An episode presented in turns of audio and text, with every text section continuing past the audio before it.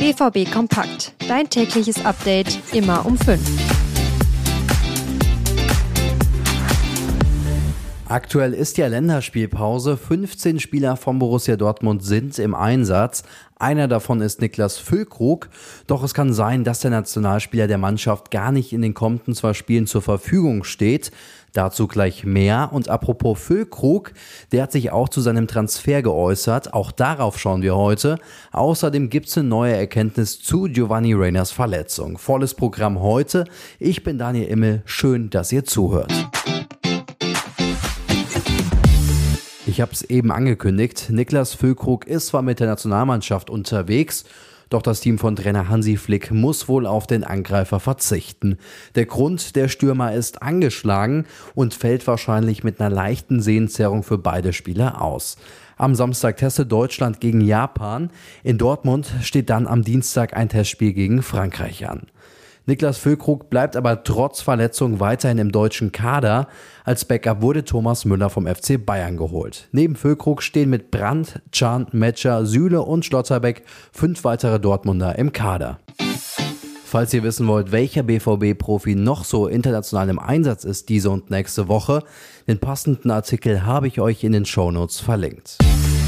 Ein Dauerthema der bisherigen Saison ist ja die Verletztenliste bei Borussia Dortmund und da gibt's bei einer Personalie etwas Hoffnung und eine neue Erkenntnis. Es handelt sich um Giovanni Reyna, der ist seit etwas mehr als einer Woche wieder im Mannschaftstraining.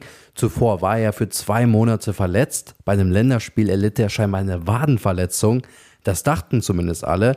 Jetzt mehren sich die Infos, dass es sich bei der Verletzung aber um einen Beinbruch handelte, laut der N-Infos wahrscheinlich am Wadenbein.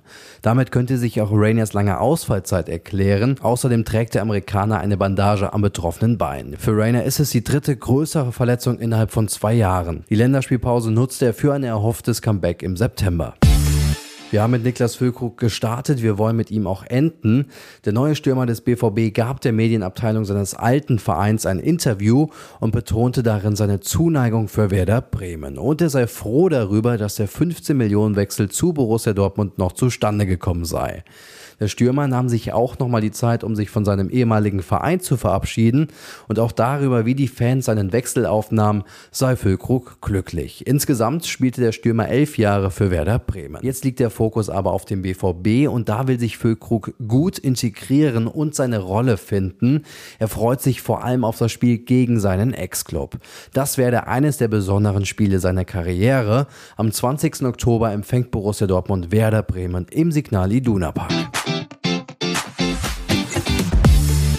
Das war's für heute auch schon. Abschließend nochmal der Hinweis. Heute um 15.30 Uhr gibt's ein öffentliches Training. Das findet im Jugendstadion in Brakel statt. Die Tore für euch sind schon eine Stunde vorher geöffnet.